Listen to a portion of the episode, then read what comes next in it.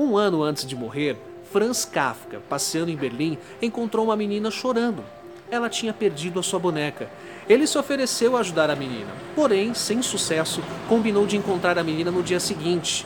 E no dia, levou uma carta, como se fosse da boneca, que dizia assim: Não chore por mim. Eu parti numa viagem para ver o mundo.